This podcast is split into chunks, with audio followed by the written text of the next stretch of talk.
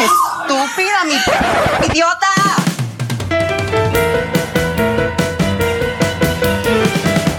Hola, les damos la bienvenida a un nuevo episodio de Estúpida mi podcast, un podcast del Club de Lectura Iconografías. Hoy me acompañan como siempre Jesús. Oli. Sebas. Hola. Mi nombre es Esteban y hoy tenemos un episodio muy especial porque es nuestra primera colaboración con otro podcast que muy amablemente nos han querido hacer la invitación desde It's Cheesy Like a Cliché o Like a Cliché, como prefiero yo llamarlo. Ahorita lo dicen ellas porque nosotros somos muy, somos muy lenguisopa. La verdad, todos los decimos diferente. Sí, y son un podcast que también habla de cultura pop y de cosas muy chéveres. Son unas chicas que nos caen muy bien y que nos han hecho el honor de invitarnos a hacer esta primera colaboración como podcast. Así que como es ya tradición en nuestro podcast, queremos que ellas mismas se presenten. Tan lindo. Hola. Eh, bueno, pues nosotras somos partes de Is Like Cliché.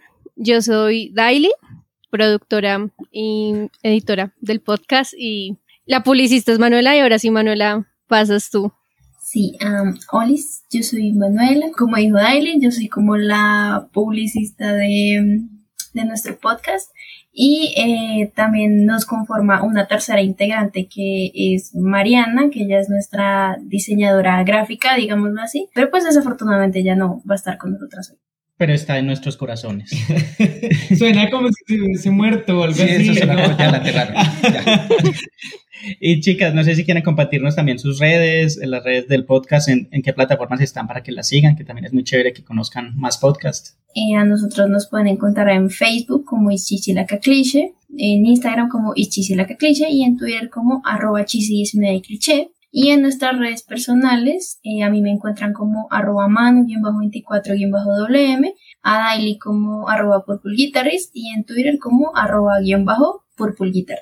Perfecto. Y bueno, ya esta es de las primeras novedades que les teníamos, que ya les habíamos anunciado en nuestro anterior episodio, que se venían cositas, que ya estamos en, en, nuestra recta final de esta temporada y vamos a hablar de un tema eh, muy interesante y que es muy recurrente en nuestro podcast y es nuestro archivillano Disney, porque we need to talk about Disney. Vamos a hablar de las controversias, de la ley de Don't Say Gay, de todas las controversias que se han hecho recientemente sobre representaciones y sobre pues, todos los problemas que podemos tener con Disney. Ya hemos hablado también en el podcast de It's Cheesy con las chicas sobre la época del renacimiento de Disney. También hicimos una terapia con ellas, eh, hablamos de nuestra relación con Disney tóxica, también como que exorcizamos. Déjalo salir, abraza a Disney. Exorcizamos nuestros demonios y también aprendimos a abrazar a Disney. Menos Jesús. No, yo dije algo muy lindo además. Lo que dije fue muy bonito y muy sentido. si lo quieren oír, si lo quieren oír, de ellas y lo escuchan. Vayan, vayan al podcast de ellas y escuchan a Jesús diciendo, declarando su amor por Disney. Pero aquí, como somos unas locas muy venenosas, vamos a tirar nuestro veneno. Y quisiera empezar con la pregunta de cuál es la controversia de Disney y de todos sus productos asociados que más les molesta. Bueno, yo voy a empezar antes de que me la roben y es la que ocurrió con Onward, que mm, pues con Onward era como una de las primeras películas de Pixar en realidad donde iban a presentar a una pareja gay, una pareja de lesbianas. Y antes del estreno lo que hicieron fue cortarle mucho como fragmento a la presentación de esa pareja y al último terminó siendo como, como esas, esas cosas, esos personajes adorno que uno dice, si los quitas de la película no va a significar nada. Eso significará la pareja de lesbianas. Entonces, y además que también Disney para muchos otros países lo que hizo fue quitar todavía más. Entonces, eso me ha parecido siempre muy particular, que es como, como aparte de la censura que existe, han intentado tener todavía más censura en otros países donde eh, la idea obviamente es vender pues, porque es una empresa. Entonces, esa es la que más recuerdo reciente. Ok, chicas, ¿ustedes cuál les molesta más? Rosario Dawson. Ok. Como persona, como persona, porque, a ver, el caso es que eh, Rosario Dawson fue contratada eh, de Mandalorian para ser un personaje de Star Wars que antes era, apareció en Clone Wars, que es una serie animada, y ahorita pues ella lo está interpretando en live action y pues van a sacar serie con ella, ya la están grabando, pero cuando la pues cuando lanzaron que ella iba a hacer, salió otra vez a la luz una demanda que ella tiene y su familia de que un hombre trans pues las denunció por maltrato verbal y físico Y pues Disney y Star Wars no he hecho nada al respecto. Yo como fan, pues, cada cinco tweets ustedes pueden ver que estoy diciendo que voy a ver esa serie ilegal. Entonces... ¿A quién pues, se parece? sí, nos parecemos. pues es que, me, o sea, me duele porque ella interpreta a Ahsoka Tano, que es uno de los personajes más queridos en Star Wars desde como la última década. Y pues que la tipa haya salido a, decir como literalmente, como amigos, era falso porque él quitó las acusaciones, cuando en realidad él le hizo 20 acusaciones, quitó 18, pero dejó las dos de violencia física. Y si eso no es suficiente para que Star Wars y Disney actúe, me parece muy... ¿Acá se pueden decir groserías? Sí, claro. Muy hijo puta de su parte como compañía y que más que muchos fans trans han salido a decir que, que, les da asco. O sea, en serio, yo veo entrevistas de ella y es como yo no me puedo sentir feliz por ningún proyecto en el que ella salga. Y que todavía sea como el feminine icon, es como, shut the fuck up. Como, TERF, Además que eh, han hecho un trabajo monumental por enterrar esta controversia. Yo tengo que confesar que yo no me había enterado de esto hasta que Daily nos, nos contó la historia y pues e, eso lo hace aún más, como da, hace dar más rabia porque se nota que están haciendo un trabajo de cubrirlo para que nadie más lo sepa. Lo más triste es que con ustedes ya van cinco personas a las que les he dicho la polémica, entre paréntesis, pero y me dicen, yo no tenía ni idea de esto. Entonces es triste. Sí, yo tampoco sabía. Yo lo único que, el único escándalo de, Star Wars que sabía era el de la otra actriz de Mandalorian. Gina Carano. Ah, Gina, Carano. Que ella sí fue súper publicitada y la echaron y todo. Pero esta sí no, porque es un personaje principal y porque es Rosario Y porque es la comunidad LGTBI, like. Pues yo les voy a como defraudar un poquito porque la que yo tengo no es de la comunidad LGBT, lo siento. Eh, la que tengo presente es como el tema eh, de la representación de cualquier persona que no sea blanca en las películas tanto de, Disney como Pixar. Por ejemplo, en La princesa y el sapo, que fueran como pues ya una representación más grande de lo que es las eh, personas afroamericanas. Y a los 20 minutos de la película los convierten en sapos, a los dos. entonces esa representación se pierde. En Soul recientemente, eh, lo mismo, otro personaje afroamericano que después lo convierte en, un alma, lo que sea que fuera eso, no me acuerdo. Y en un gato después. y otra, eh, pues en el, Cusco. sí, eh, Cusco en, el, en las locuras del emperador, a los, lo mismo, 15, a los 15, 20 minutos de la película, lo convierten en una llama. Entonces la representación se va al cero. Ah, y Coco, claro, sí. Porque la mayoría de la, de la, del tiempo de la película, Miguel se la pasa con la cara pintada, con las Catrinas, con, con, el maquillaje de Catrina. Entonces, sí es Catrina, ¿cierto? Sí. Sí. Entonces, lo mismo, la representación del el personaje principal, pues valió madres, porque los cubren. Manuela adelanta un capítulo. Ah, ya estamos haciendo teasers de otros episodios. Este es el multiverso. Pero está muy bacano ese análisis. This is the multiverse of Magnus. yo no lo había pensado así, pues no lo había pillado así. Sí, yo tampoco. Cosa que no pasa en Encanto, por cierto. Pero pues, pues, ya sería. ¿Ah? Pero sí. Sí. pero pues qué particular que en general sí pase que que se omita o que se convierta en otra cosa o que se disfrace. Sí, yo no lo había notado y, nos das otro punto más para odiar a Disney. Así que gracias. Y aparte también la controversia, claro que esa no es de Disney, sino de la comunidad tóxica, es cuando eligieron a, para el live action de La Sirenita. Ah, sí. Ah, ah, y la gente se enloqueció porque, ay, ¿cómo así? Hay negros en el mar. Ajá. Ah, Halle Bailey. Ajá. No, y lo peor es que una senadora de Noruega o de donde sea, de países blancos, salió literalmente a decir, es que ella no puede ser una sirena porque como su cabello es afro, como está en el océano, pues no se le va a poder mojar. Por eso es que no puede ser una sirena. What the fuck? Oh y hubo una controversia en, en, Instagram, hubo hashtags sobre eso de personas, mujeres negras con el cabello mostrando como, mira cómo me baño estúpida y mira que si se me moja el cabello. Como, qué argumento tan estúpido y racista. Sí. White people be like. Ok, bueno, sí, hay, hay muchos, muchas controversias aquí que dan mucha rabia. Yo voy a dar algunas de las que a mí me dan rabia. Eh, algunas en plural. Sí, o sea, tiene una lista.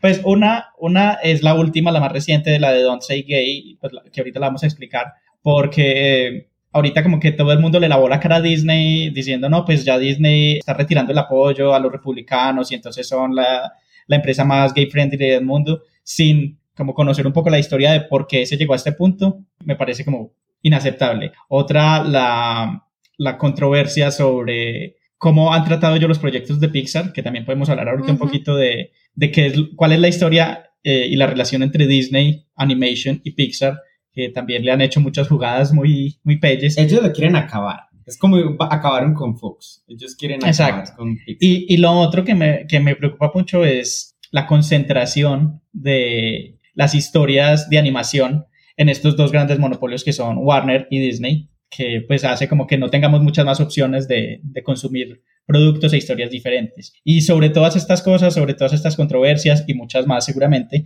vamos a hablar en este episodio, así que les invitamos a que se queden y nos escuchen hablar sobre Disney.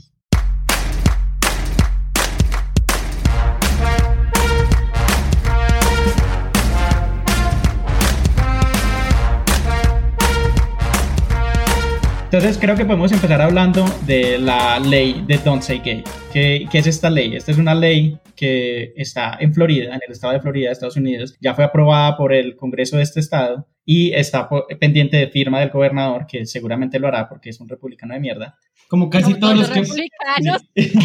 como, y como casi es todos los que pasan es por Florida. Es un. Sí. Republicano de mierda. es un pleonasmo. Sí. Y eh, la controversia se da con Disney porque Disney, paradójicamente, ha sido galardonado durante varios años como uno de los mejores sitios para trabajar para las poblaciones queer en Estados Unidos, dado por varias ONGs. Entonces esto como que empezó a generar un, como una desconexión entre la gente que dice que Disney es el lugar donde los sueños se hacen realidad y donde aceptamos todas las, las personas sin distinción y que se descubrió que Disney ha apoyado económicamente a estos legisladores, no solamente republicanos, sino no demócratas, porque digamos la verdad, los demócratas tampoco es que sean la gran maravilla, porque a Disney lo único que le interesa es preservar sus beneficios, sus ganancias, su corporación, que además en Florida es uno de los estados más importantes para Disney porque allí tienen Disneyland, que es uno de los parques más grandes, el primero que se hizo en Orlando, que además este parque puede funcionar como una ciudad autónoma. Ellos tienen, cuando hicieron el parque, eh, les dieron como un permiso especial del Estado donde ellos pueden hacer todas sus leyes internas, o sea, no se rigen por, por lo que las leyes del Estado, pero aún, aún así pagan impuestos, son de las empresas que más pagan impuestos en Florida, entonces como que la pelea le salió mal a los dos, le salió mal a Disney, le salió mal a- al Estado, porque pues el Estado se, se vio, o sea, quiso hacer una venganza en quitarle estos beneficios tributarios a Disney, pero sabía que si lo hacía perdían finanzas públicas. Y, y bueno, se ha, ido, se ha ido desarrollando en una forma en que a Disney, como sus empleados y también el público, los ha empujado como a tomar una posición más clara y más firme, que la que siempre han tenido es como muy tibia y muy fajardista de, nada, no es que estamos a es favor bajar. No estamos a favor ni de los unos ni de los otros, pero ya como que los han empujado a tomar una posición más fuerte, pero aún así siento como que no deberíamos aplaudirles por eso. Pero, pero bueno, ¿de qué se trata la ley? Porque explicaste todo el contexto, pero pues ¿por qué la gente está peleando? Bueno, la ley, como su nombre lo dice, es una ley que prohíbe que las escuelas mencionen cualquier alusión a diversidad sexual a los niños entre kinder y tercero de primaria. Tercero. Hasta más o menos los eh, 11 años, creo. nueve creo que son. Y de ahí en adelante que tienen que ser aprobados por las asociaciones de padres, que además en Estados Unidos, como este es un sistema descentralizado, las asociaciones de padres de familia de cada colegio tienen como una, eh, un poder muy grande, pueden vetar muchas cosas y han llegado a vetar a incluso libros de matemática porque dicen que tocan temas sociales que no deberían entender los niños, como temas de raza y de inequidades, pues ponen ejemplos sobre inequidades de salarios eh, dependiendo de la raza en Estados Unidos y entonces los papás dicen, no, los niños no deberían aprender eso. O sea, me encanta que, que, que no solo los colombianos estamos así de locos, es- solo, a decir, ¿esa ley ya está acá? solo nos cambia el estilo de vida, pues, y la plata Sí. que ganamos, pero pues es como... Cuando uno se da cuenta que Estados Unidos es incluso más estúpido que Latinoamérica, tu, tu mente se abre Sí, a muchos Sí. caminos. Que además es muy teso el tema de que aprueben esta ley porque también es quitarle la oportunidad de la mención de la identidad a personas que están en formación, que yo creo que, Ujú. que algunas personas han dicho, ah, pero es que ¿qué tiene de malo quitarle eso? Pues no importa, después van a poder desarrollarlo. Es que ya por mucho tiempo le quitaron a las personas LGBTI la oportunidad de nombrarse desde la edad que quisieran nombrarse para decir volvamos atrás como tres pasos más e impidamos que los niños puedan, si sienten la necesidad de nombrarse, eh, nombrarse. Además que le quita la autonomía a los docentes de acompañar ese proceso, ¿cierto? No pueden decirlo, así no, sea nombrarse. Así sea conocer de ah. otras diversidades. O sea, así yo no, así yo sea heterosexual, sea un niño heterosexual, no lo soy, aclaro otra vez. Eh, ni soy niño ni soy heterosexual.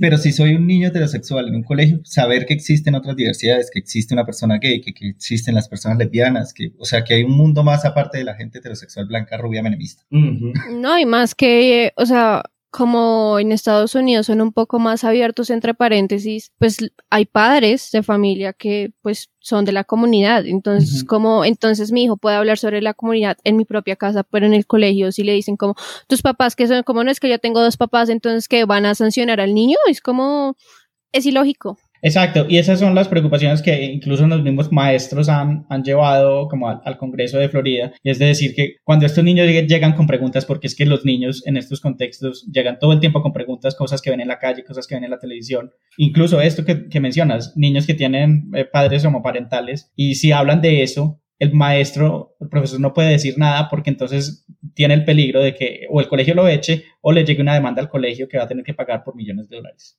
Entonces, es, es, una ley que además se está tomando ya en otros estados como ejemplo, como en Georgia, que también es un estado muy importante para la producción de películas porque allí es donde se filman la mayoría de películas de Estados Unidos y uno ve los créditos de, de, las películas de Marvel y de todo esto, siempre ve al final la, el duraznito de Georgia. Entonces, pues como que esto se vaya regando por todo Estados Unidos va a ser muy problemático. ¿Georgia está ubicado en el sur? Sí, arribita de Florida. Eso, ubica, eso, eso explica. es vecino de Florida, de hecho. Sí, explica muchas cosas. Y además que yo creo que en esta controversia es donde llega nuestro amigo amado Disney, ¿cierto? Que después de todo lo bonito que dije la, la vez pasada, pues que finalmente también sus representaciones, por más que hayan sido someras, han estado destinadas a darle valor al tema del, de lo raro, pues sí pasa que sus decisiones corporativas son aún más raras que sus personajes. Y pasa que Disney, yo aquí lo voy a nombrar como Disney es fajardo, literal. O sea, Disney le da contentillo a los unos y le da contentillo a los otros. Le da contentillo porque uno de sus principales motores y alicientes han sido las poblaciones LGBTI económico, ¿cierto? Porque son de las poblaciones que más consumen sus productos, que más han crecido con sus productos, pero tiene que darle contentillo a su otro lugar, que sería el lugar de las sociedades más conservadoras. Y que eso me ha parecido siempre súper problemático con Disney, que ahí es donde radica mi problema de Disney como empresa, que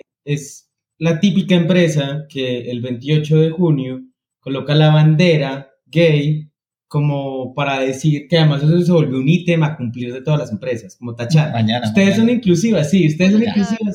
Hay que ponerlo. Ajá, tachan, listo, ya. Ustedes colocaron en Facebook eso, pero eso no representa nada de inclusión. O sea, eso no es inclusión, eso solo es una pantalla. Y pasa mucho con Disney. Sabe quién es su mercado y que su mercado son personas que también son sexualmente diversas, pero no hace lo suficiente por su mercado es como sus enfoques siempre son medio tibios, como, ay, sí, vamos a sacar un comunicado diciendo que no los apoyamos. Pero vamos a censurar la película, el beso que van a tener en la película de, de Lightyear. Buzz Lightyear de dos mujeres, porque no podemos, ¿cierto? Porque Pero después de la controversia, ah, no, ya lo vamos a volver a poner. Ajá, exacto, porque se ponen bravos nuestros sectores conservadores. Entonces, ese es el principal problema con Disney, ¿cierto? Que que yo creo que siempre ha tomado una postura empresarial bastante, eh, yo creo que castigable en realidad, ya es una cultura bastante horrible, que es injusto que también se utilice las luchas de poblaciones que históricamente han sido segregadas, olvidadas, marginadas y maltratadas, solo para vender y no para cambiar la sociedad. O sea, siento que sus productos de consumo lo han logrado porque son sus productos de consumo y porque es un montón de gente, pero ellos como empresa solo han sido el fajardo del mundo. Es como, eh, sí, no, mejor no me meto en eso. Yo voy a colocar la banderita y con eso ustedes también, ¿cierto? Sean felices con eso. Ajá, y siento que eso es lo que hay que castigar de Disney.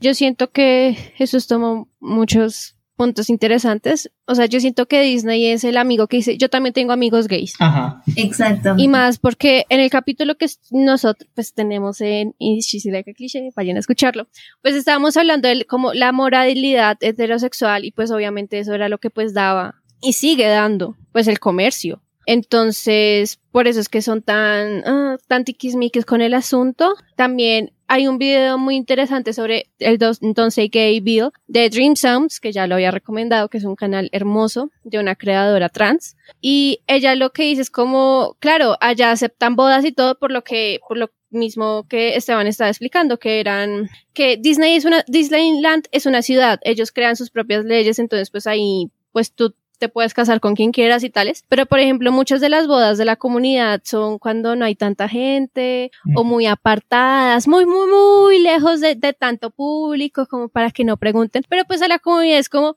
pues marica, me casé en Disney, o sea, sí, pero al mismo tiempo es como el que sea súper lejos, muy, muy, muy lejos y poquitas fotos, porque no, se, se, nos altera el público republicano que tenemos. Y también hay que pensar mucho lo de la censura, y es que Disney y cualquier material capitalista audiovisual se maneja es mucho por las leyes de censura de China y de Rusia. Entonces, si China, o sea, China es, un, el mercado más grande que hay, entonces si, si ellos lo, los vetan, pues pierden mucha plata. Y ya les pasó, por ejemplo, con Eternals. En Eternals sí se pusieron de no vamos a quitar nada de nuestra pareja gay, que estamos mostrando que es abiertamente gay, que está casado y tiene un hijo, no lo vamos a quitar. Y pues Rusia, eh, Rusia no, eh, China y Emiratos Árabes que dijeron, ah, pues bueno, pues no te la vamos a poner acá. Igualmente ellos ya habían como decidido no hacerle publicidad en China a Eternals porque precisamente Chloe Zhao, que era la directora, no es una persona grata en China porque ya ha hecho comentarios contra el régimen chino, entonces dijeron, pues igual no nos lo van a aceptar, entonces aquí sí nos podemos atrever. Son muy oportunistas. Son muy oportunistas. Eso es lo que da rabia.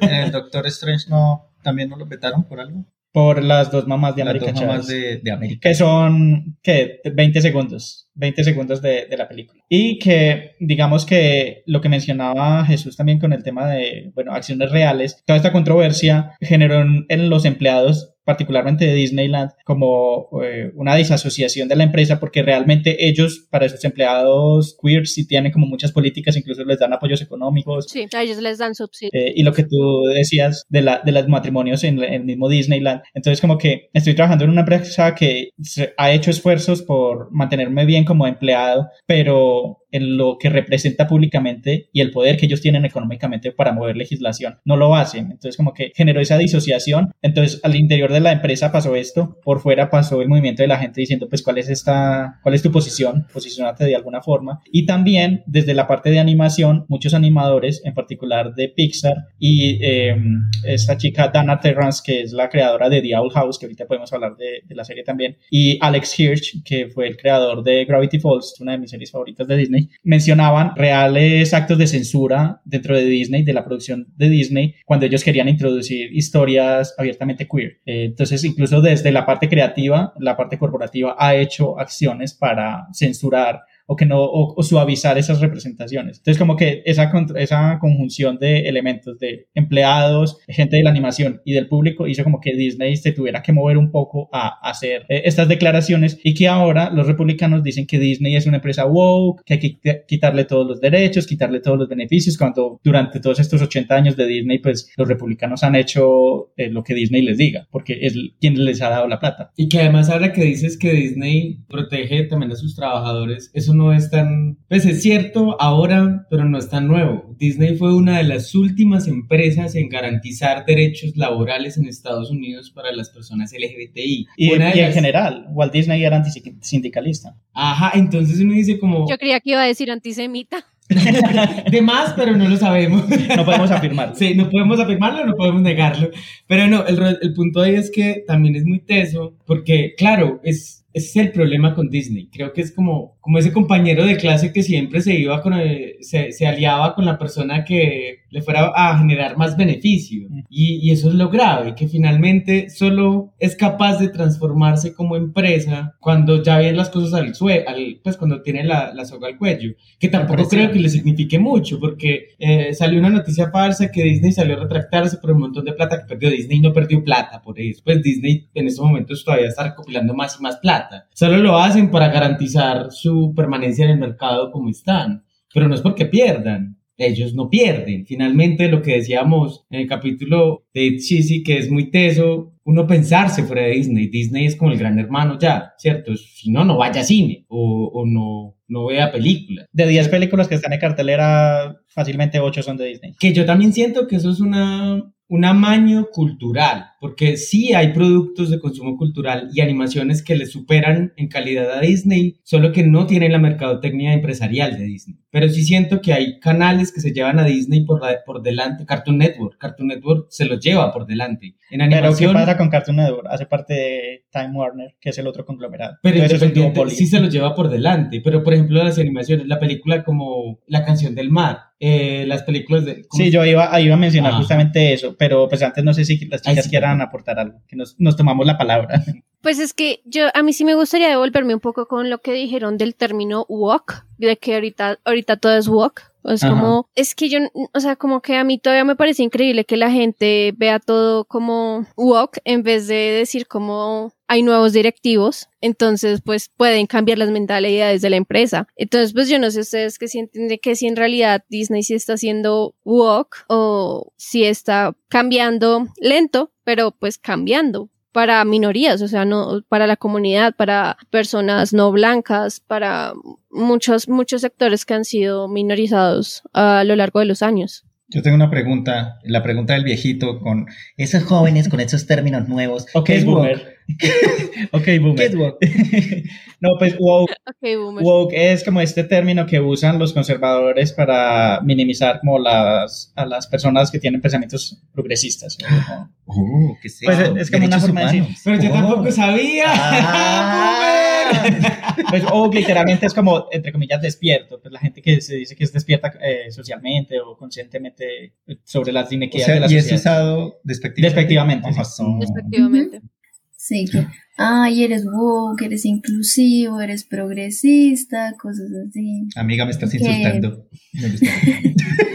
eh, story time, ayer la mitad de mi universidad fue un profesor, porque estaba, ay, es que los pensamientos son diferentes, literalmente el público el video más homofóbico y misógino y racista de la vida, y él estaba, llevo como 50 años trabajando, soy un excelente pedagogo, puedo tener diferentes mentalidades a ustedes, y era como, ok, boomer. Borro la publicación. Amo cuando mi escuela se une para el mal. Sí, me encanta cuando pasan esas cosas. Sí, o sea que tristemente esa palabra es, o pues no tristemente, sino que, no sé, es raro, o sea que esa palabra se utilice como un insulto y algo despectivo. Eh, yo, por ejemplo, eh, veo mucho, mm, en, eso se ve mucho en Twitter, eh, que dicen como que yo sigo mucho como las noticias de películas y ese tipo de cosas, entonces, por ejemplo, con lo de La Sirenita, lo de Blancanieves y ese tipo de cosas, como, ay, no, ahora todo es woke, que no sé qué, y es como, no, no es ser woke, sino dar una representación a algo que es completamente normal, porque es como de, eh, o sea, suena como, para decirlo así, eh, porque suena como igual de decir como, ah, es que yo tengo amigos negros, es que yo tengo amigos eh, de la comunidad, pero es que son personas que, aunque no lo sepas, hacen parte de tu diario vivir. Muy seguramente tienes un compañero, eh, un amigo de un amigo que pertenece a estas minorías, entonces o sea, no todo el mundo es eh, blanco, cis, heterosexual, como para que digas que esto es ser necesariamente inclusivo y cumplir una cuota, pongámoslo entre comillas, porque la gente dice que es como que esta inclusividad la ponen en las películas y series para cumplir una cuota. Creo que fue esta semana, pues la gente lo va a escuchar. Eh, eh, se lanzó el tráiler de Pinocho. Alguna semana del año se lanzó. y la gente ahorita está haciendo chistes porque el hada madrina, pues ya no es blanca, sino es la actriz negra Cindy Erivo. Creo que es Cindy Erivo. Perdón si no es Cindy Erivo, pero es que yo amo mucho a esa señora. Entonces, bueno, el caso es que la gente literalmente salió a decir comentarios de ahora la magia es negra. Es como ¿por qué la gente tiene que ser tan ofensiva? O sea, por ejemplo, salió la serie de Kenobi y pues uno de los personajes antagónicos es una mujer negra que al fin Star Wars se da cuenta que el, the people have to be represented. Bien. Y pues ahorita o sea, como antes de que se saliera la serie, Disney, o sea, la actriz salió a decir como Disney literalmente le dijo como, vas a tener comentarios racistas, cuídate. O sea, es como, ah, ok, entonces ella es la que se tiene que cuidar cuando ya muchos actores de Star Wars han, salido, han tenido que ir a terapia o han tenido que dejar las redes sociales por racismo.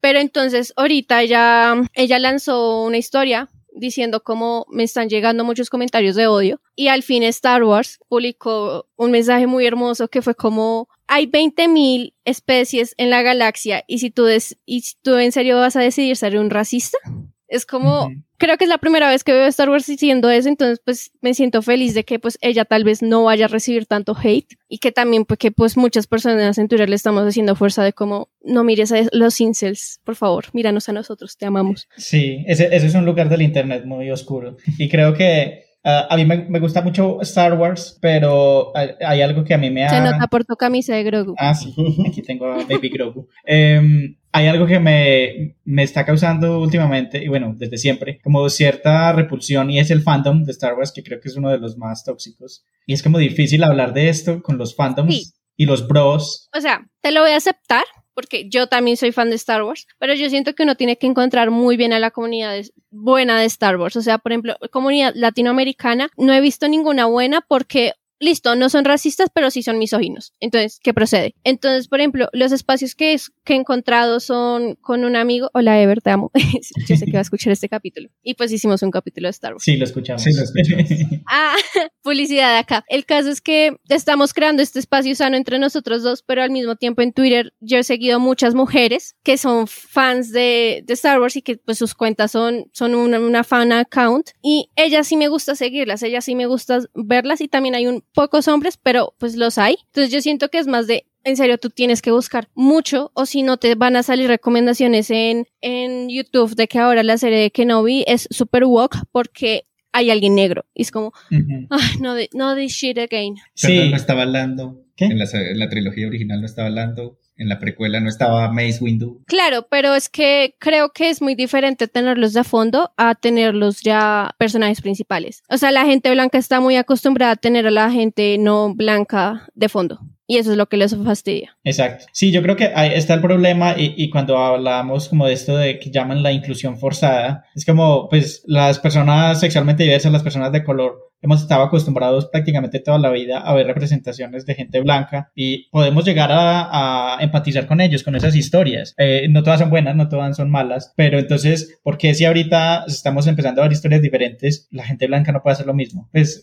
siento como que son tan... Ellos sí son la generación de cristal, que son los que se quejan por cualquier cosa. Y hablando de inclusión forzada, creo que podemos hablar un poquito también de un tema que he escuchado hablar, que es la exclusión forzada, que es lo que ha hecho Disney con este tipo de censura y que como ya lo hemos mencionado, pues el elefante en el cuarto es China. Eh, China es el mercado más grande. No, eh, no contestamos la, la, pregunta de Daily. ¿Cuál? La pregunta de ella como si pensábamos que Disney al ser woke sí estaba cambiando con el tiempo, pues como si se difuminó. Jesús. Sí, sí nos es que dijeron Star Wars y yo, Chao.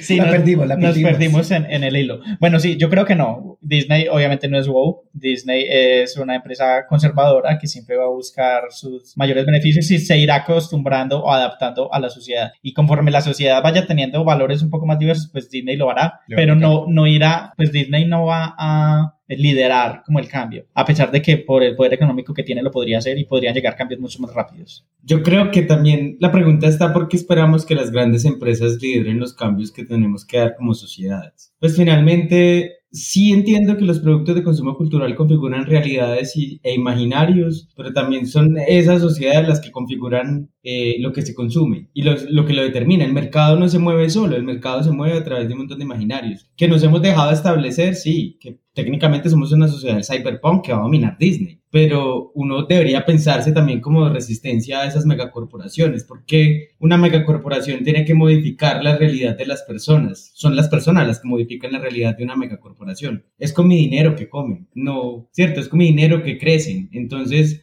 ahí es donde está, como cuando uno tanto critica, eh, es que ya no hacen productos de, de, consumo cultural que sean válidos, que me representen, y los consumimos tanto. ¿En serio tú estás configurando esa realidad o estás permitiendo que esa realidad te configure? Entonces también siento que estamos depositando un montón de esperanzas en cosas que no tienen alma, que son las empresas, que deberíamos nosotros ser el alma de la sociedad, no las empresas o sea, entiendo tu punto, pero al mismo tiempo es como tú no le puedes pedir a un niño de 5 años no ver Disney.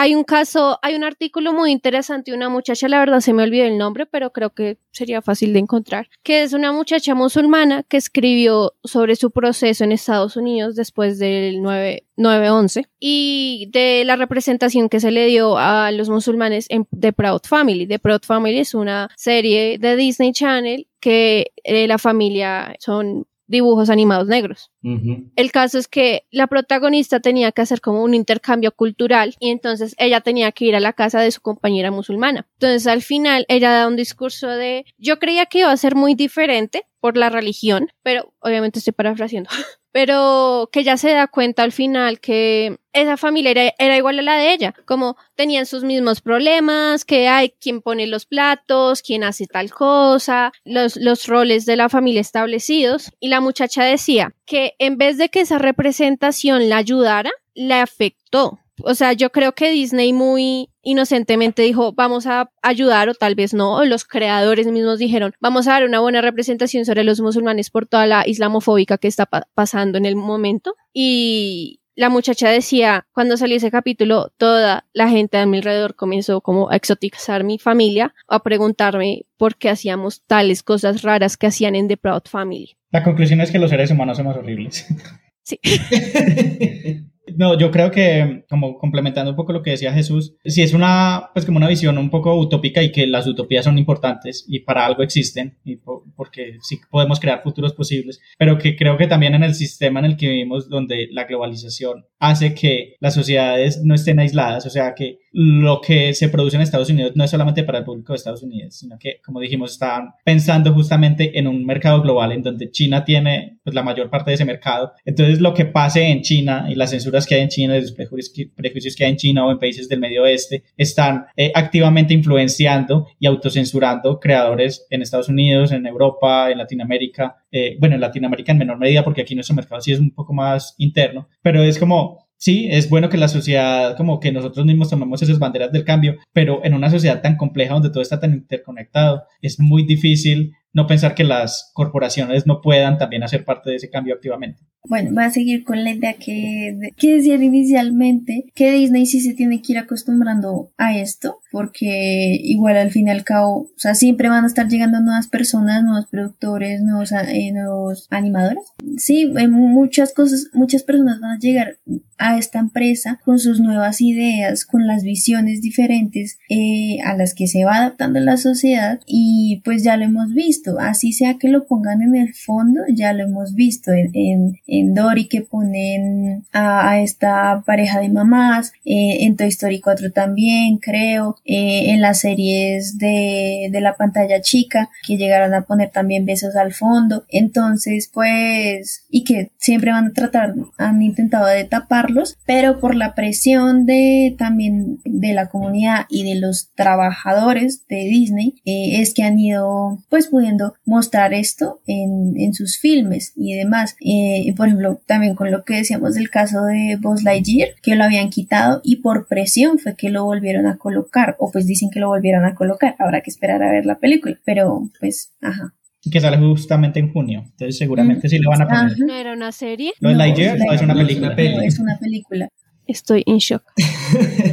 y más, pues, o sea, yo no sé si Disney también lo que decía Jesús, yo no sé si sea totalmente nuestra responsabilidad ponerle todo este peso de la representación a una empresa donde mayoritariamente hay gente blanca heterosexual, como si tú te pones a ver y hay más de, o sea, yo, yo he visto muchísimos trabajos de investigación en por qué las representaciones de Disney de minorías son problemáticas, como en Pocahontas, en Moana, en La Princesa y el Sapo. Nosotras hasta hicimos un capítulo de Encanto o sea, yo lo critiqué, aunque le puse un 10, yo lo critiqué. Pero. No, y es que es lo que, lo que decimos acá también. O sea, criticarlo no significa decir, no, pues no lo vean y, cancelado, sino es verlo, disfrutarlo, pero igual verle los, los problemas. Claro, y es como, por ejemplo, Disney, al tener, por ejemplo, muchas de las películas del Renacimiento fueron por directores, hasta creo que hasta Moana, fueron de directores que son personas blancas. Entonces estaban hablando, apropiándose de culturas que ellos, aunque, aunque investigaran, aunque tuvieran consultores, no se siente orgánico. O sea, hay muchos trabajos que vienen a decir como es que es ofensivo es esta parte que hacen con Pocahontas, eh, lo que hacen con Aladdin, con tal cosa. Y siempre como algo que he visto como en todas esas es como quieren meter estas como representaciones de culturas en una moral como en esta moral estadounidense en vez de ponerla con la misma moralidad de las mismas culturas. Sí. Entonces por eso es que la gente no siente tan orgánico, por ejemplo, todo lo que hace Pocahontas, aunque ya no acabo con John Smith, perras, bueno. Vengan, yo, ahora que, que estaban hablando, sí hay una polémica que se me escapó ahorita y que me parece muy particular, y es ver cómo Disney intenta acabar con los estudios que pueden ser un poco más progres que su propia empresa en general. Por ejemplo, lo que está intentando hacer con Pixar, que recuerde mucho Turning Red, que decidieron unos meses antes no la vamos a lanzar en cine. Ya y no lo la mismo lanz- pasó con Luca. Ajá, ya no la lancemos en cine, no, que va. Además porque la serie, la película, perdón, sí siento que tenía todo el potencial para hacer un tema que no era en la mayor medida delicado, pero era bacano. La adolescencia, lo podías, usted lo puede leer en subtexto de la menstruación, la menstruación, o sea, hay muchas cosas Una familia inmigrante. de las que nunca se habla y que Disney lo podía tocar en este en esta película, pues que pudo haber sido un exitoso en la plataforma, pero que el no lanzarla a cine también dice mucho de sus decisiones corporativas y dice mucho de lo poco que ha cambiado en el tiempo y dice mucho de lo poco que escucha los cambios de la comunidad. Entonces, por eso es que digo, depositarle tanta fe a Disney es como depositarle fe a Colombia. Siempre va a resultar uno con el corazón roto. No, Pero a- antes de que pasemos a... quiero esa frase enmarcada. Pero antes de que pasemos a Pixar y dar un poquito el contexto, sí quiero matizar lo, lo que tú decías, que me parece también un poco problemático decir como que no, es que el cambio solamente lo podemos hacer nosotros y no, no confiemos solo en las corporaciones. Me parece un poco a lo que pasa con el tema del cambio climático, que las grandes empresas nos quieren, nos quieren hacer sentir a nosotros culpables por nuestra huella de carbono personal y entonces que sí, no usemos pitillos y, y hagamos nuestro mejor esfuerzo para que nuestra huella de carbono se reduzca mientras las grandes corporaciones siguen haciendo la mayor contribución a la contaminación del mundo y como que nosotros vivamos con esa carga. Y siento que lo mismo pasa con los cambios sociales. Sí, es importante que cada uno se haga responsable de, de esos cambios, pero no podemos dejar que las corporaciones y las empresas, que son los que tienen el real poder de cambiar en el, el mundo con, pues, con poder económico y financiero, pues como que, ay, sí, entonces no esperemos nada de ellos, entonces no les exijamos, entonces no, no pasa nada. Siento que es como también eh, tirar la toalla. Quería hacer esa acotación. Y hablemos de Pixar y de cómo Disney se come a, su, a sus competencias y la hegemonía cultural de Disney y también, como le he mencionado, Warner, pues ya tenemos solamente como esas dos corporaciones, porque incluso Disney se comió a otro eh, gran competidor que era Fox. Y lo ahorita, destruyó, es como que... ahorita nos quedan como esos dos grandes, porque Disney, si ves Star Wars, estás viendo Disney. Si ves Marvel. Marvel, estás viendo Disney. Si ves las Disney. series de ABC, estás viendo Disney. Si ves ESPN, que es deportes, que aquí no vemos, pero pues la gente lo ve, estás viendo Disney. Entonces, demos el contexto de qué pasa con Pixar. Pixar es una empresa que surge independiente de Disney. Era una empresa inicialmente solamente de, como de animación gráfica y de investigación que surge pues más del lado tecnológico que del lado creativo. Disney le echa el ojo desde un principio, pero esta crece pues del lado de Steve Jobs de Apple, que también es otra mente macabra. Y empiezan, eh, la primera gran película que se hace por innovación de computador, que es Toy Story, es un gran éxito. Y Pixar, como era una pequeña empresa, solamente se dedicaba como a la creación de, de estas animaciones, deciden hacer un, un, pacto con Disney para la distribución. Entonces las primeras películas de Disney, eh, de Pixar, perdón, eh, están distribuidas por Disney, pero estaban producidas por Pixar independientemente. Y pues para la gente como estaba distribuida por la marca Disney no hacía mucha distinción, incluso al día de hoy pues ya no se hace mucha distinción de qué es Pixar o qué es Disney. Y yo creo que sí. O sea, narrativamente sí. Yo creo que para nosotros, que somos un público, pues como que consumimos esto más detalladamente, pero para la gente en general creo que es como, ah, sí, las películas animadas. La, los gente inculta. Pero para mí es la misma cosa, la misma empresa. Exacto. O sea, se diferencian en narrativa, pero es la misma empresa. Pero, pero en un inicio, las películas de Pixar sí tenían una filosofía muy diferente a las que tenía en ese momento el renacimiento de Disney, porque primero no eran películas musicales, querían hacer cosas que no fueran musicales, que no tuvieran eh, acompañantes animales, pues como casi todas las películas de Disney tenían un acompañante animal, eh, historias que fueran un poco, que le hablaran tanto a los adultos como a los niños, más complejas. Entonces, Pixar siempre se, como que se caracterizó por eso. Y estaban teniendo, ya cuando termina el renacimiento de Disney, Pixar tenía mucho más éxito en sus películas animadas, que es cuando empieza Disney con El Planeta del Tesoro, Atlantis y estas que no fueron tan, pues que es como otra vez el decaimiento de Disney antes del 2010. Y en el 2006, Walt Disney, pues la corporación compra Pixar y hay como un periodo de transición ahí en el que el director creativo de Pixar lo ponen también a dirigir la parte de animación de Disney y hay otra vez como esas peleas corporativas, incluso hay, eh, estaba viendo un video esta mañana que mencionaba que las personas creativas tanto de Pixar como de Disney sabían que tenían como el mismo director y se lo peleaban y que decían que Pixar era la esposa y Disney Animation era la amante. O sea, así de, de intensas eran las peleas. Era John Lasseter. John Lasseter, exacto. Entonces, como que ya Disney compra Pixar para que le dé un empuje a sus películas animadas que no están teniendo tanto éxito y empiezan a relegar un poco Pixar. Y creo que es, es, como la, eso define la estrategia de Disney cuando ve competencia y es como comerse la competencia y dejarla en el baúl de los recuerdos, que es lo mismo que pasa con los Muppets, que es otra franquicia que compró. Ay, marica, sí. Y también los tienen ahí en el baúl de recuerdos, como que no, lo que no sea Disney, lo que no sea el, el ratón comprémoslo y guardémoslo. La rata Pues es que, por ejemplo, Star Wars por muchos años, ellos hicieron la compra creo que en el 2013 y era como, o sea, crearon Rebels y ya después de mucho tiempo vinieron las precuelas, no quiero hablar de eso y... Y ya ahorita con Disney Plus es que en, The Star Wars Celebration hay muchas cosas que se vienen. Exacto, pero entonces es, es, depender todo de Disney y que Disney es una marca que se ha vendido como ese contenido familiar, que no se atreve mucho, pues por ejemplo, no podemos ver cosas más allá de PG o PG-13 en Disney porque entonces tiene que verlo toda la familia porque tiene que maximizar los beneficios y eso me parece que cohibe mucho la creación. Y entonces vuelvo a lo que ya habíamos hablado y es los mismos creadores que denuncian que Disney les ha censurado historias que ellos quieren hacer. Lo que pasa con, con Gravity Falls. Gravity Falls era una serie que también era sobre la rareza y unos niños, unos gemelos que estaban con su tío raro y, pasaban muchas aventuras locas. Habían unos personajes que eran los policías lástima que sean policías, eh, que durante toda la serie se, y habían señas de que estaban enamorados el uno del otro y solamente hasta el último episodio se pudo confirmar y Alex Hirsch confirmó que fue censurado para desarrollar esto. Y, y ahorita con la más reciente controversia que es The Owl House o La Casa Búho, que es una serie sobre una niña que pasa unas dimensiones de los demonios donde hay como brujas y hechizos y en una academia donde aprenden esta magia se enamora de otra estudiante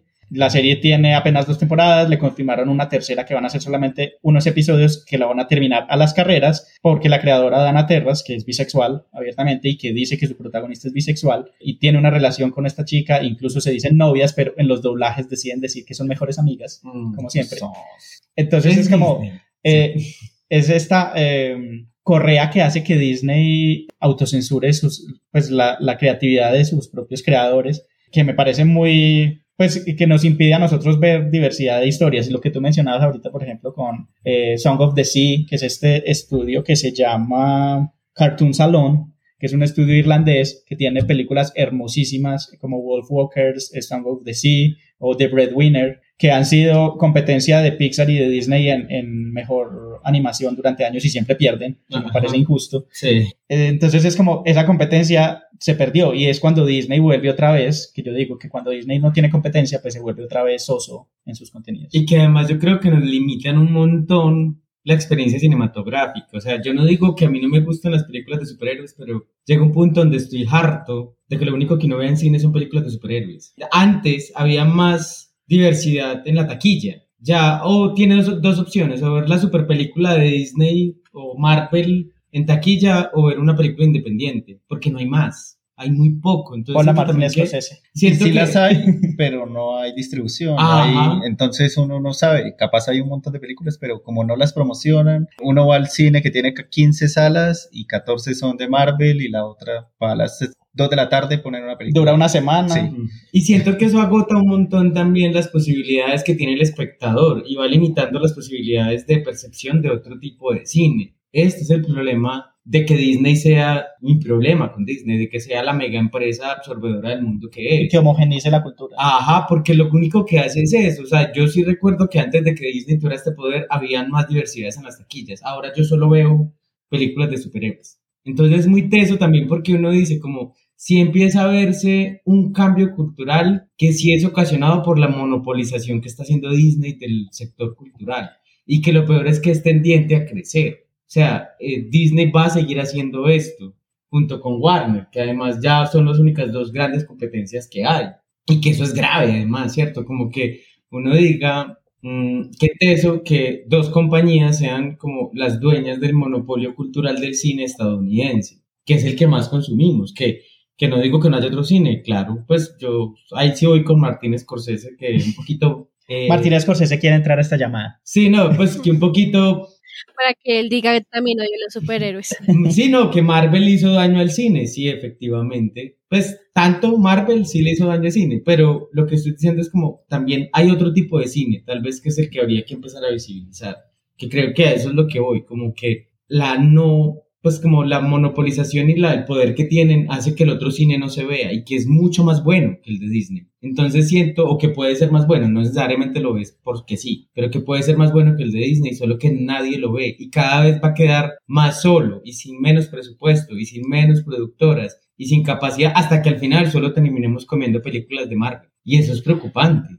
Es que también es como nosotros queremos representación, pero al mismo tiempo hablando de lo de Marvel, es como Marvel ahorita es tan grande porque lo geek ya no es raro. Lo geek ahorita ya es capitalismo. Es mainstream. Y ¿qué es lo geek? En pocas palabras es el incel, literal, o sea, es que no sé cómo más especificarlo, es como era el incel niño raro que juzgaba a todos, juzgaba a los hombres que salían con viejas, juzgaba a las mujeres porque no lo, no lo veían atractivo a él, y pues puede que no sean todos los casos, pero es que, o sea, pues es que los cómics durante mucho tiempo eran, eran la cosa de los raritos. Ahorita todo el mundo sabe de Marvel, ahorita todo el mundo sabe de DC. Entonces también es como, acórdense de qué gente era, era esa y pues ahorita también entrar a esas comunidades no siendo una persona blanca pues es difícil, o sea, es como hay una cosplayer en Twitter que es una mujer negra y literalmente le han salido a decir como, es que tú por qué haces ese cosplay si, la, si el personaje es blanco.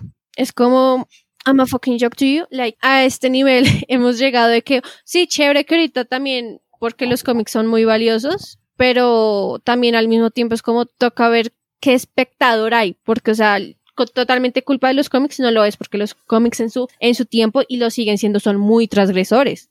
Son mucho más transgresores que las películas. O sea, por ejemplo, en Doctor Strange, América Chávez es lesbiana en, los cómics. En la película simplemente fue, tengo dos mamás lesbianas porque yo no puedo ser un personaje abiertamente lesbiana porque si no, Disney me mata, weón. Y desaparecen a los dos minutos. Ay,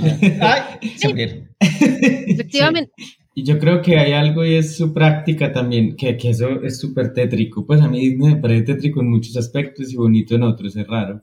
Pero su práctica de construcción y de construcción de sus propios actores y artistas. A mí eso siempre me ha parecido súper como heavy shit, que... Ah, de las chicas Disney. Ajá, por ejemplo, que las chicas Disney tengan que aparentar, que me parece que South Park hace la mejor parodia de todo esto que tiene que ver con Disney, con Mickey así todo malo. sale Mickey Mouse? Sí, amo, amo ese capítulo porque además es como yo me imagino a Mickey Mouse, en realidad es como, como ¡eres una perra! ¡Cállate, Thor! ¡Estás para mostrar músculos, no pensar, maldito idiota! porque es como la mejor representación que yo he visto que hacen de Disney. Pero es este tema de, de, la construcción también de las artistas, que son una modificación de su estilo de vida, que hay un montón de limitaciones para que hagan ciertas cosas con su propia carrera, que hay una limitación de las escenas que pueden hacer. Que Zendaya, por ejemplo, no pueda salir desnuda en Euforia no solo es porque Zendaya coge mucha plata por salir desnuda, es porque, Zendaya parte tiene un contrato con Marvel, ¿cierto? Entonces uno dice como que, claro, que todas esas decisiones que competen a la vida de esos artistas tengan que ser condicionadas por una empresa, ¿cierto? Que además, porque vender una figura que eh, yo creo que la reivindicación femenina que está ocurriendo actualmente con estas chicas es, solo fueron mujeres que intentaron vivir la vida que les habían negado vivir y que como no tenían otra oportunidad la tuvieron que vivir a la loca, como Demi Lovato, como Lindsay Lohan. Con chicos también pasó, los Jonas Brothers también. Ajá. Entonces también es eso, como que yo siento que hay algo que Disney sí debe todavía como responder socialmente es los daños psicológicos que hace a estas personas, porque es una modificación, son niñas, generalmente eran mujeres, niñas que coge desde chiquitas y las transforma. Entonces siento que también cómo deben ser. ahí sí hay una responsabilidad social que nadie le ha puesto el ojo en Disney, pero que la tiene totalmente y que siento que es re grave como lo ha venido haciendo. Que, que, me parece que eso sí es una cuestión que uno diría, ¿dónde está la reflexión? En Ahí donde está la, la, turba con antorchas. Alguien quiere pensar en los niños. Es que, es que, o sea, si nos vamos a meter con los artistas Disney, o sea, prepárense por un monólogo mío de media hora. Porque es que, por ejemplo, o sea, tú ves a Miley Cyrus, ves a los Jonas Brothers, ves a Demi Lovato, y pues todos han salido a decir las mierdas que les tocó en Disney, y pues es muy tenso. O sea, por ejemplo, que Miley, que no podía salir en short, y es como más es esta idea. Hay un video muy interesante de una youtuber que se llama Khadija, Khadija Move, creo, y el, video sobre Chloe Bailey. Y entonces dice cómo es que la sociedad le cuesta ver a una mujer creciendo. O sea, a un adolescente que ya pase a mujer, les cuesta mucho. O sea, por ejemplo, Miley Cyrus, cuando todavía estaba grabando Miley, eh, Hannah Montana en la última temporada, salía en short. Todos los padres, no, ¿cómo va a salir así? Mostrando todo no, qué ejemplos para las niñas, como le estás poniendo un ejemplo a unas niñas cuando ella también es una niña. Es como a mí también me, a mí me parece muy loco que gente de Disney, actores de Disney que yo he visto crecer, son mayores que yo. Es muy loco. Y por ejemplo, o sea, no solo también las mujeres, o sea, por ejemplo, los Jonas Brothers han salido a decir muchas veces, por ejemplo, que Joe, cuando estaban firmando Jonas, él tenía como 21 años, él se tenía que afeitar como todos los días. O que si él se emborrachaba en un bar, tenían que esperar como hasta las 5 de la mañana tenían que desocupar el bar para que él pudiera salir. Nadie podía verlo en ese estado, porque si no, papá Disney sale, sale como loco. Sale Mickey. sale Mickey lo Sale Mickey, sale reuniendo a todos los personajes y diciendo, ¿quién habló mal de Disney? Ustedes son mis perras. sí, sí así. Entonces, pues ver, por ejemplo, todos estos ejemplos de actores y que sí han salido con sus testamentos, o sea, Britney también fue chica Disney, Cristina Aguilera lo fue, Ryan Gosling lo fue, Justin Timberlake también lo fueron, de los 90, pero pues los casos más fuertes son Demi, Miley, pero es eso, porque a la gente se le dificulta ver a niñas crecer, como mujeres o crecer como una persona no binaria, sí. Entonces, por ejemplo, a mí me parece chévere que Zendaya cuando le ofrecieron el de Casey, el, la serie de Casey, ella dijo, solo la hago si, si la mayoría de los personajes son negros. Y Disney dijo como, bueno, está bien, porque es Zendaya. Y eso que en ese tiempo ella no era tan relevante, era más relevante Bellatorn. También Bellatorn es un ejemplo de que todo el mundo está escandalizado. Sí. Y también, por ejemplo, Olivia Rodrigo. A mí me parece muy buena la estrategia que hizo Olivia Rodrigo de que su firma para la música no es Disney es otra, es otra empresa, creo que es Paramount, no estoy segura, pero que ella ya ha firmado con alguien, con alguien más, le quita a Disney toda la responsabilidad, o sea, le quita todo, todo lo que, todas las mierdas que pudo haberle hecho a Disney, se las quitó. O sea, todo lo que le hizo a Miley, todo lo que le hizo a, a, Demi, de las canciones que ya sacaron con Disney, ya no se lo pueden hacer a Olivia porque Olivia de una vez firmó con otra disquera. Y eso me parece estratégicamente y de marketing muy bueno de ella.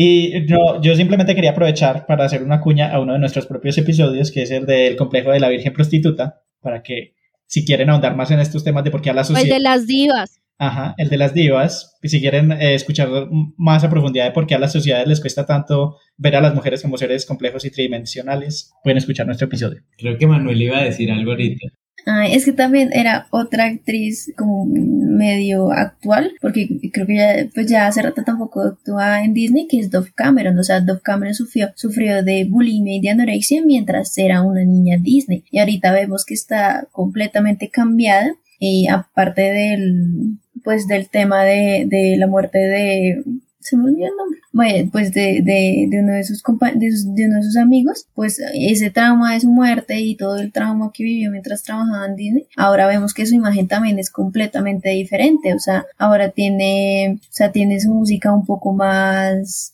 mm, no sé si decirlo, o sea, es que sigue siendo pop, pero es como más pesada, es más cruda, su imagen física también, o sea, ahorita está castaña, sus, sus maquillajes son más más oscuros y más densos. Sí, o sea, cambió toda su forma de ser por un trauma. Y pues es que son personas creciendo y pues creo que es como esa imagen de la chica Disney perfecta, familiar, es una cárcel horrible que genera traumas psicológicos. Y que además yo siento que eso es peligrosísimo, porque es que eso es lo que Disney le vende a las niñas que su, su aspiración, ¿cierto? Que se convierta en su aspiración y tal vez ahí es donde sí hay un problema muy grave. No, no sé si esos sean modelos aspiracionales, porque no son seres reales, son un montón de construcciones que hace la misma empresa de acuerdo a sus ideales y, y perspectivas de la vida, y eso es lo grave. Y más que hay un video muy interesante en YouTube que creo que se llama Cómo Disney trata a las actrices negras. O sea, es en inglés, está subtitulado, pero es muy interesante porque habla de cada una de ellas, como por ejemplo China Ann McClain, ella dijo, chao, me fui, o sea, terminó Descendientes, también ella quedó con el trauma de lo de Cameron Boyce porque ellas se conocían desde, desde niños, o sea, se conocían desde muy niños, y ella misma, ella creó con sus hermanas una productora para películas negras, Zendaya, todo el movimiento social que está haciendo. Pero, por ejemplo, Raven, o sea, a Raven, ella todas las veces que ha salido como, gracias a Disney tengo disformia corporal, y tras de todo se atreven a hacer un capítulo diciendo que está mal eh, hacer body shaming, pero al mismo tiempo diciéndole a la actriz, deberías de adelgazar, y que su carrera musical a ella y a... Ah, esperen, me acuerdo el nombre. Eh, ya, lo estoy buscando, lo estoy buscando. eh, ya, ¿era Coco Jones? Sí, creo que sí. A ella y a Coco Jones, a ellas les prometieron después de sus películas, les prometieron, fueron firmas discográficas y que Coco Jones, ella ya tenía, ya tenía el álbum preparado y todo Disney no se lo lanzó. Porque dijo como, eh, chao. O sea, la verdad, no me acuerdo la excusa, pero sé que era una excusa bastante estúpida y pues es como en ese momento, claro, en ese momento estaban impulsando la carrera de Miley, la carrera de Demi, la carrera de Selena y que Coco Jones salió a decir como, el contrato era una mierda, pero mi yo de 16 años era como, es que esto es Disney, o sea, puedo salir y puedo, o sea, pueden, lo que están haciendo con Miley lo pueden hacer conmigo. Y no pasó. Preguntémonos por qué. Uy. Ruido de por qué. Apoyo la moción con toda violencia. María, sí. Yo apoyo la moción con toda violencia. El timing fue perfecto. Y bueno, yo creo que hemos podido desglosar bastantes controversias de Disney, nos hemos podido desahogar y hemos podido analizar muchos de los fenómenos alrededor de Disney. Y después de haber comentado tantas cosas con nuestras queridas chicas de Cheesy, vamos a hablar de algunas conclusiones.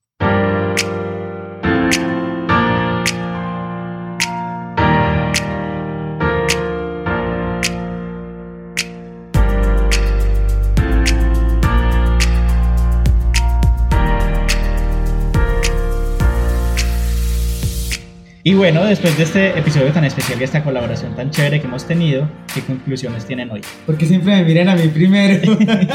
Porque eres el que, se, el que le gusta hablar más de todos. No, pues nada, pues yo creo que conclusiones es varias. No esperemos que las empresas representen a todas las poblaciones, pero sí las empresas pueden transformarse con las sociedades. Creo que Disney es un claro ejemplo. No todo es negativo tampoco en Disney, no todo es positivo. Creo que muchas de sus representaciones han ayudado a un montón de personas, como hay otras que los han hundido en un hueco oscuro, entonces siento que siempre va a tener este matiz y por eso tal vez no hay que dejarle toda la responsabilidad de cómo construir cultura a una organización que finalmente solo tiene ánimos de lucro. Sí, yo creo que también, eh, bueno, yo tengo dos conclusiones. Primero es que estoy viejo porque todos los nombres que dijeron solo conozco a Zendaya y a Selena.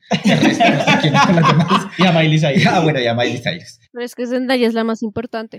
Sí, amor, y la conozco por Spider. Esto... Y Euforia. Ah, bueno, y Euforia. Y a todo ritmo. Yo me la vi, me encantaba todo el ritmo. es que Sebas es nuestro boomer. Yo soy el que no nunca vio Disney Channel y nada de eso. Pero bueno, la hora sí. Es la Mariana de estúpido. Mariana está aquí en espíritu. Esto, pues conectando con lo que dice Jesús, también es como nosotros también que estamos consumiendo, que les estamos dando a entender del que nos gusta, pues como lo dijimos durante el capítulo, es, no es obligación tampoco de, decir como ahora no vamos a consumir esto, pero sí también podemos como levantar la voz y decir, venga, que no pasa esto, chévere esta película, pero ajá, ¿dónde está la o castigarlos con piratería. Sí, algo así. Vean a Soca Pirata. Sí. y todas las de animales fantásticos piratas. Sí, yo no voy a ver eso cuando lo pongan en HBO. Ya, terminé, creo. A ver, pues Disney como corporación creo que tiene un, un problema bastante ya como sistemático. Siempre se ha visto que tiene problemas con las minorías y no sé, desde todo lado, o sea, la visión que tiene, que tenía inicialmente con la mujer, la damisela en apuros, que necesitaba, que necesariamente debía de tener un príncipe, con lo que yo también decía al inicio de la representación de gente no blanca, que es algo que se sigue viendo hoy en día, entonces que es algo a lo que se tiene que, que tiene que dar el paso para hacer ese cambio, porque igual al fin y al cabo es un producto que todo el mundo consume y pues sí, desafortunadamente, como cualquier corporación, se enfoca en el capitalismo y complacer a lo que veníamos hablando, que es Rusia, China y dentro de las mismas comunidades conservadoras de Estados Unidos. Pero pues creo que el progresismo va cubriendo más terreno y haciendo la comparación en Colombia, creo que, o sea, viendo los resultados hoy en día, pues vemos que hay eh, aún gente conservadora, pero ya hay un cambio bastante grande. Y, o sea, es solamente un país, eso es un país pequeño en Latinoamérica para hacer esa comparación sin debo entender, o sea, ver cómo va ganando ese progresismo. Entonces, pues las corporaciones se tienen que adaptar a lo que hay. Amén. Eh, bueno, primero que todo, gracias por nunca haberse equivocado con mi nombre. se los aprecio. ¿Por qué? ¿Te pasa seguido? Sí. sí. Yo tenía en mi mente todo el tiempo aquí, It's daily, no daily. Hay una cartelera aquí detrás de la cámara donde sí. Y yo estaba súper nervioso porque dijo, lo tengo tan presente que en algún momento me voy a equivocar. No lo he hecho. Todavía faltan unos minutos, esperemos que no. no, pues yo siento que toca consumir de una forma crítica cualquier medio audiovisual que nos pongan, no solo de Disney, sino de cualquier compañía. Y también de la misma forma hay que pedirle a Disney y a cualquier otra compañía que le dé la libertad artística a personas no blancas, o sea, son necesarias. O sea, ya vimos lo hermoso que puede pasar cuando le das la creatividad, por ejemplo, lo que pasó con Red. Es algo hermoso, mientras que, por ejemplo, Encanto, aunque es muy bonita, aunque es muy Colombia, es muy, muy escrita por gente supuestamente latina, que en realidad es como tercera generación y es como, sorry, pero tú ya no eres latino. O sea, dólale lo que le dio, es como si lo siento que tu única personalidad es que creas que eres latino, pero no lo eres. Entonces, perdón, me puse muy a no, pero es eh, verdad, es verdad, sí. sí, es verdad, es como me da mucha piedra. Por ejemplo, había una actriz, había una actriz de Flash que salió a decir que en la, en la audición que requerían persona latina y que ella sí es latina, primera generación. Y pues obviamente llegaban muchachas, tercera, cuarta, cualquier generación que se veían mucho físicamente, el estereotipo físicamente se veían mucho más latinas que ella y era como, pero yo sí nací allá. es como... Mano, no me escucha el acento. Algo así. Entonces, como Disney y cualquier compañía tiene que también darle su voz a otras personas y más si han estado en minorías. O sea, uno se da cuenta de muchas cosas cuando tratan de representar, pero uno se, uno se da cuenta que lo hizo una persona blanca. O sea, aunque yo amo a Pocahontas, aunque amo a Aladdin, tiene esos problemas de representación muy grandes. Hasta Encanto tiene unos problemas de representación. Y más musicalmente, jueputa. pero bueno, ese es otro tema, otro episodio. Y bueno, yo creo que sí, o sea, todas las conclusiones tienen algo muy valioso y es el tema de la diversidad. Yo creo que cuando tenemos diversidad de creadores y de historias, todos ganamos, pues porque es que con la diversidad lo que hacemos es abrirnos a otros mundos, abrirnos a experiencias de vida diferentes y creo que las corporaciones, pues como ya lo hemos dicho muchas veces, son entes sin alma. O sea, las, corporaciones no tienen alma, no tienen corazón, no son sus amigas. Mala mujer.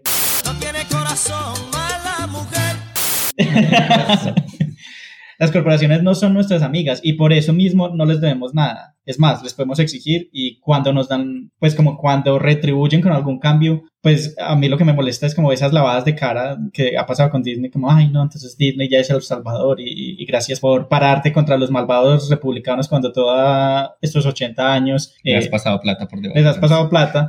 Y, y siguieron la canción del sur. Exacto, y, borrar toda esa historia. ¿Qué más quiere? Es, es, como, no sé, pero siento que Warner en ese aspecto ha sido un poco más honesto y frentero al, como, sí, en el pasado éramos unos misóginos, transfóbicos, racistas de mierda, este es nuestro pasado. No nos puedes juzgar con los ojos de ahorita porque eso, eso era lo que estaba bien hace 50 años. O sea, literalmente lo tiene cada vez que tú vas a entrar a ver a los Looney Tunes o la canción del sur. Mientras que Disney es como, vamos a quitar eh, vamos a reescribir nuestra historia para que nos veamos bien. Vamos a quitar la, la, unicornia negra que estaba de sirviente en fantasía, que qué escena da rabia ver la escena que no está censurada. Eh, vamos a ignorar todo toda la representación asiática que hicimos en los Aristogatos o, o en la, Dama y el Vagabundo. Vamos a quitar la representación negra que hicimos en Dumbo. Pretty much en todo, hasta, hasta en Dumbo. Entonces, como en ese aspecto Warner ha sido un poco más honesto porque Warner no es tan family friendly. Exacto. Entonces sí, yo creo que no, no les debemos nada, es más, les podemos exigir y, y, pues no, no les hagamos comité de aplausos cuando pues finalmente ceden y ya. Y bueno, no, de nuevo les agradecemos mucho por invitarnos a esta colaboración, nos disfrutamos mucho grabar estos dos episodios. Les recordamos la invitación a que vayan a, a la plataforma de It's Cheesy Like a Cliché para que escuchen nuestra colaboración con ellas, que también hablamos muy chévere, llegamos a unas conclusiones muy bonitas y les recordamos que también, ¿qué vas a decir? Jesús habló lindo de Disney. sí. quedó, queda en el internet ya, lo que queda en el internet ya no se puede borrar. Queda para la posteridad. Y les recordamos que estamos en redes sociales, en Facebook como Club de Lectura Iconografías, en Twitter e Instagram como arroba estúpida podcast. Estamos también en todas las plataformas de podcast, en Spotify, Google Podcast, Apple Podcast. Tenemos nuestro canal de YouTube. Por favor, compartan nuestros episodios, eh, califiquen nuestro podcast en las plataformas donde se pueda calificar y nos vemos muy pronto con un nuevo tema en Estúpida Mi Podcast. Chao.